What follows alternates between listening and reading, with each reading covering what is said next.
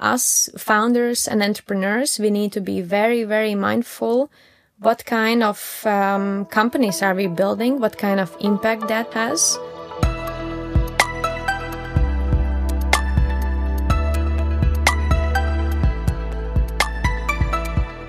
Willkommen zu unserer ersten Folge von Neue Gründerzeit in englischer Sprache. Ich bin Ann-Christine Schmidt-Rogalla und habe heute Baiba Soika zu Gast. Das ist die Gründerin von Wegshelf. Wenn ihr Englisch nicht so gut versteht, könnt ihr euch gerne das deutsche Transkript dieser Folge durchlesen. Das gibt's zum Download auf gründen.nrw.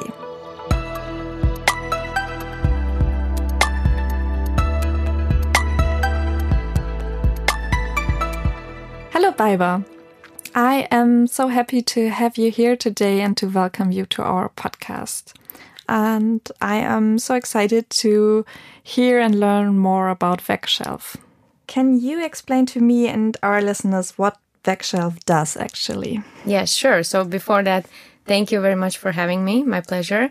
Um, yeah, you're right. Uh, we started Vegshelf, uh, actually started working on Vegshelf back in 2018 uh, on the concept, but officially uh, founded the company in August 2019. Uh, and what is Vegshelf? So Vegshelf, it's a B2B platform for plant-based food products. So we enable uh, restaurants and stores uh, to not only uh, discover and find all the emerging plant-based and vegan food products, but also to source them. Um, and so with Vegshelf, we have uh, essentially two goals. So one is um, we believe that all the amazing, healthy food products uh, should be more accessible in all kinds of channels, meaning retail, food service. So starting from the small coffee shops to the uh, supermarket chains.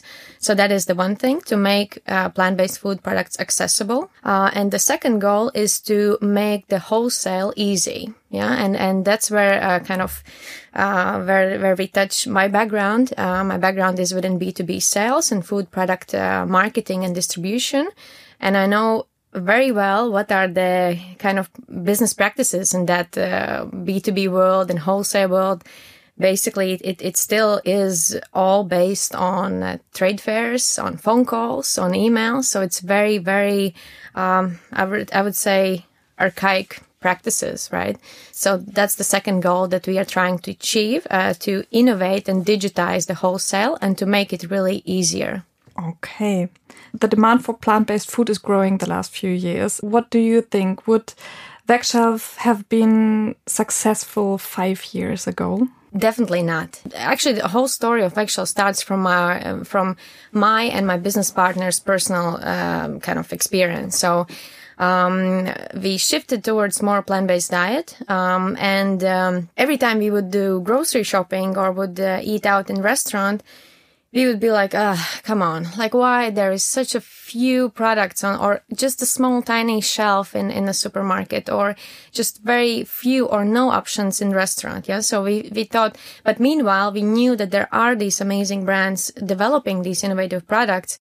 When we started working on, um, on, on Vegshelf in 2018, I remember very well that there were many people who were like, ah, yeah, but Baiba, come on, it's just a trend, you know, the same like avocado toast. They'll go away, right? I was never a big meat eater. So I was kind of vegetarian, uh, flexitarian in, in, in that, uh, like kind of area personally for quite a long while and been following all the market developments for, for quite a while. And I knew uh, I was 100% sure that this is not just a trend. So that's not gonna be just like one year, um, euphoria of vegan that will just go away. And that proved to be right. Yeah, I'm very happy about that. But yeah, sure. Five years ago, no, no chance.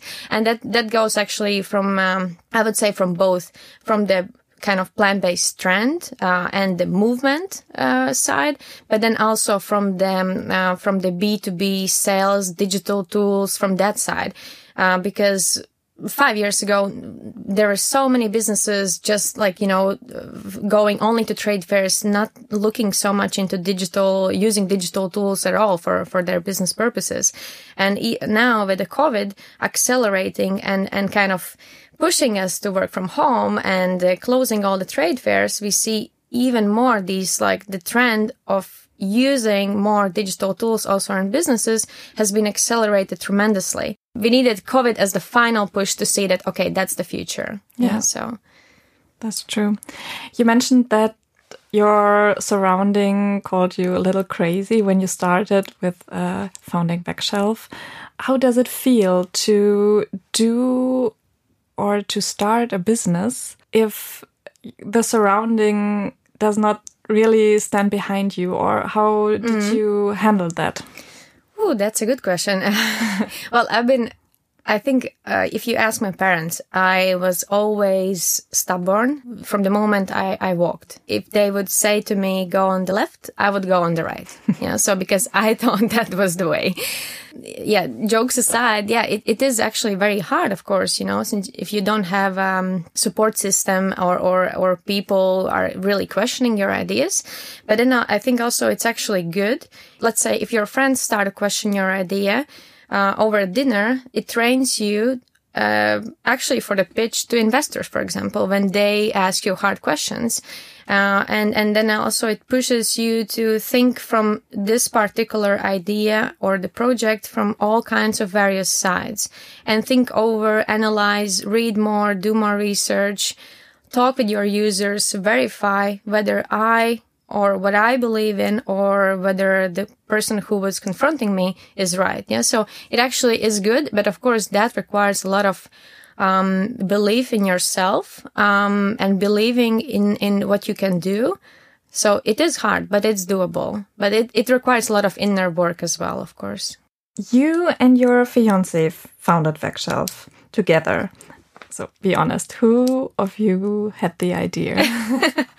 That's right. Yeah. So uh, we are running it together, and I was the initial founder. So the the uh, the idea originally comes from uh, from from me, but uh, since we are partners in life and partners in business. Um, a lot of our experiences they overlap right so um, and and of course even at the very very beginning um, he was the one with whom i was discussing what do you think you know like also discussing all the like where the industry goes, how we could solve this uh, problem of, uh, of, of that there is not enough um, uh, plant-based food products in stores and retail, and also that there that for emerging brands, food brands, it's very hard to get into retail and food service. So how can we solve that? Right? It wasn't the plan actually that he will join. So it it also happened gradually, and that was also something, you know, as for many great things, you need a time test and that's what we had, you know, uh, to really test. Uh, we've been working on some not so serious projects before, like networking uh, meetups uh, and and so on. We've been working together, so um, obviously we knew what it, how it is. But um, when you start a business, you want to sh- make sure that the person that you are working with you know it you know the person really well. And over the over the time uh, yeah it proved that we are as a team we are very very powerful. We complement uh, our skill set. Uh, our experiences are diverse uh, professional experiences. So yeah it's been it's been great so far. Okay. So how can i imagine that? Did you sit together in the kitchen while having breakfast? And then one of you said oh okay let's do this as far as i remember the idea of of of Vegshelf concept and somewhat in that direction started actually it was somewhere in the back of my mind beginning of 2018 yeah? And and then and that was the time when i was running this uh, export management company going to a lot of trade fairs. Some of our uh, customers uh, within that company were also plant-based manufacturers. And that was also the time when uh, i was the first who shifted to plant-based diet. After watching uh, some movies and, and reading some books i realized okay that's absolutely the way And then somehow, you know, we, I brought this discussion uh, at home and, and then we discussed that. Yeah. So from, from all kinds of uh, sides, right? So from eating plant-based, why it's important, uh, not only for human health, for animals, for environment, but also from the B2B practices, why trade fairs are so inefficient and, and, and, and, and so on. So it was, yeah you can say someone that it kind of started maybe at, at the at the kitchen table, but not over one particular breakfast, but probably over over and over the time. You know, just discussing it more, and more, and more, and kind of um, yeah, through going going through various layers. So, what does a normal working day or typical working day looks like for you? So let's describe the, the kind of uh, the perfect day that I'm a- aiming for to be every day. I wake up usually around um, six uh, in the morning, then um, doing a workout. So I'm a morning uh, fitness person to really have the high energy for the day. Then uh, actually, uh, sometimes yeah, I have a breakfast. Sometimes uh, I, I just have a coffee or or matcha, and then I start working. I would say around one, as a, I think the typical uh, typical time for lunch break.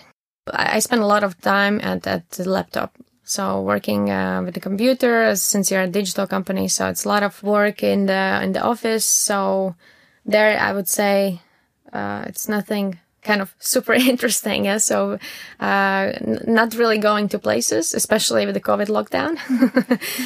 then making sure to have uh, have a break also around five six, and then we usually also take the the walking meeting with Marcis. Uh, then to discuss some challenges that that uh, have come up uh, during the day or or so. Um, then dinner, and then usually also back to work a bit, and and, and then we uh, it really depends, but uh, at, at this point, uh, for the last, I think this year has been absolutely crazy uh, in a in a good way. In a in a good, I mean, externally in a bad way, of course, of the COVID, but for for us, it's been very busy and and good.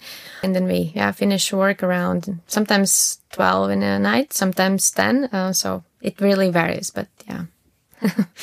you got the backside of uh, of the not so beautiful start of life. yes, it's not like what you see on the outside. It's uh, always different what is behind the scenes. Absolutely. Usually, you know, whenever this topic comes up, I'm very honest and outspoken.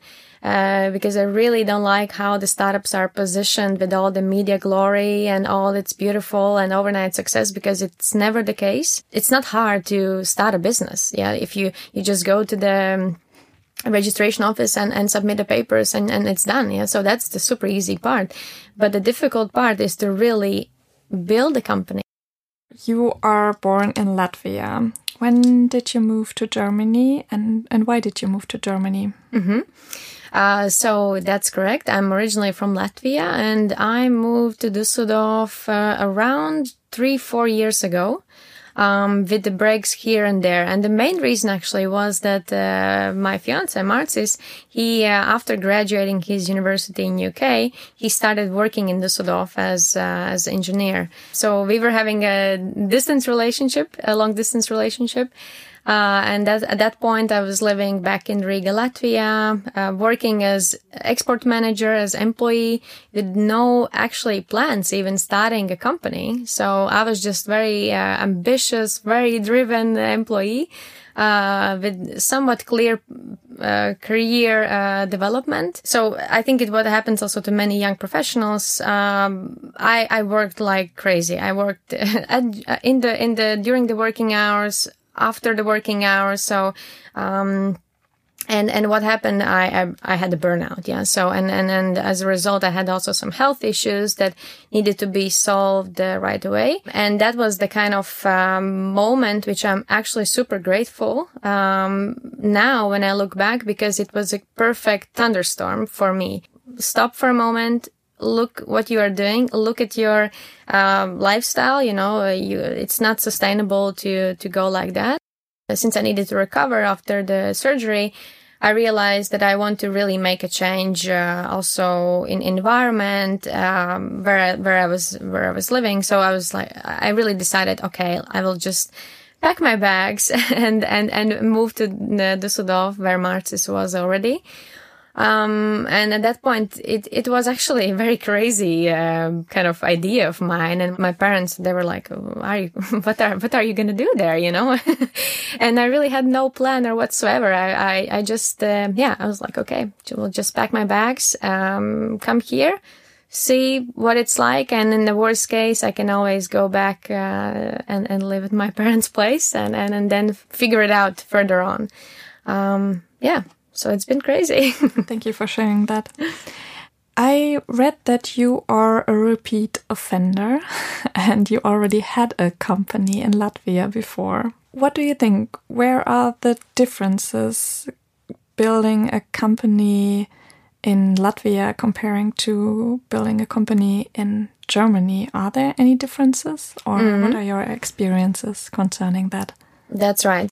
Before Vegshelf, I was uh, I was running export uh, management company back in Latvia, um, which actually uh, was running uh, from the distance uh, at first, yeah. Because uh, when I moved here in Germany, at that point there was no, mm, I w- I didn't have any business, yeah. So then.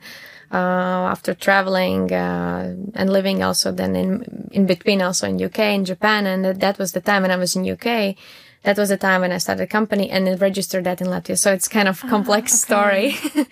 um, and the first company was really managed from the distance a lot. And yeah, so I'm, I'm lucky that I have had these two experiences of, um, of, of, of starting a company in Latvia and in, uh, in Germany.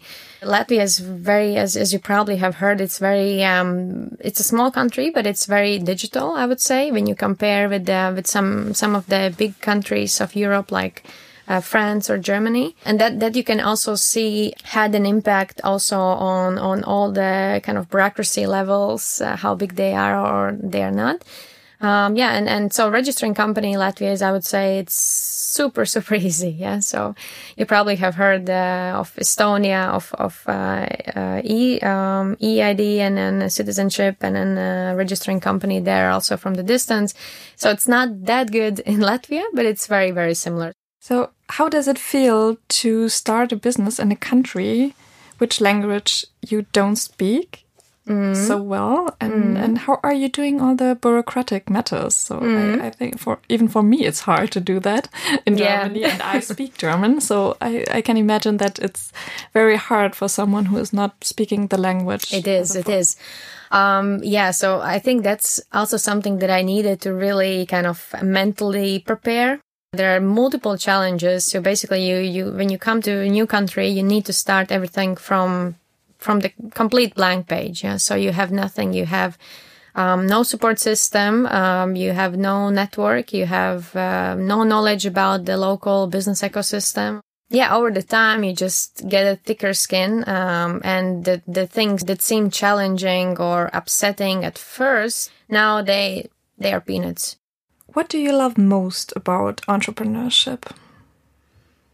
Wow, that's a good question. Um, how I see entrepreneurship, it's it's my medium of expression and creating an impact in world.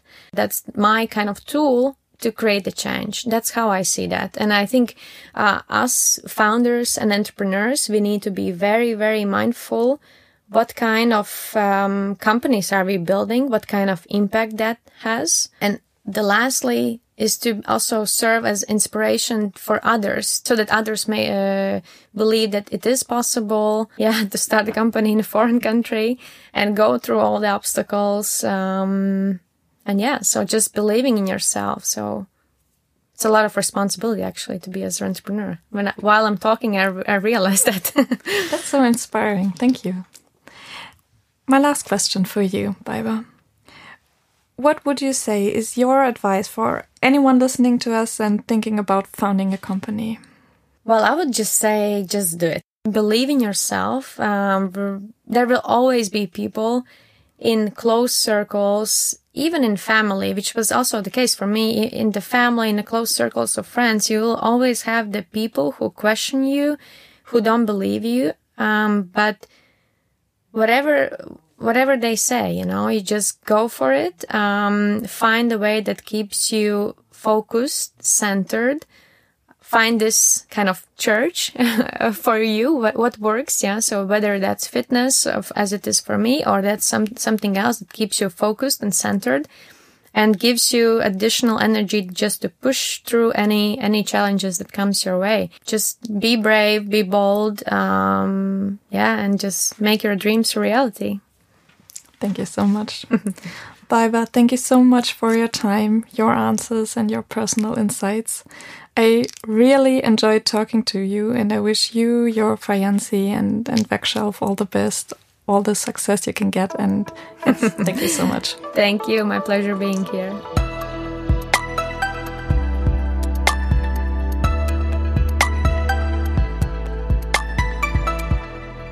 Ich hoffe, ihr habt genauso viel Neues erfahren wie ich und ich sage danke und bis zum nächsten Mal. Und wenn ihr weitere Gründungsgeschichten ansehen, anhören oder lesen wollt, dann schaut doch auch mal unter gründen.nrw rein.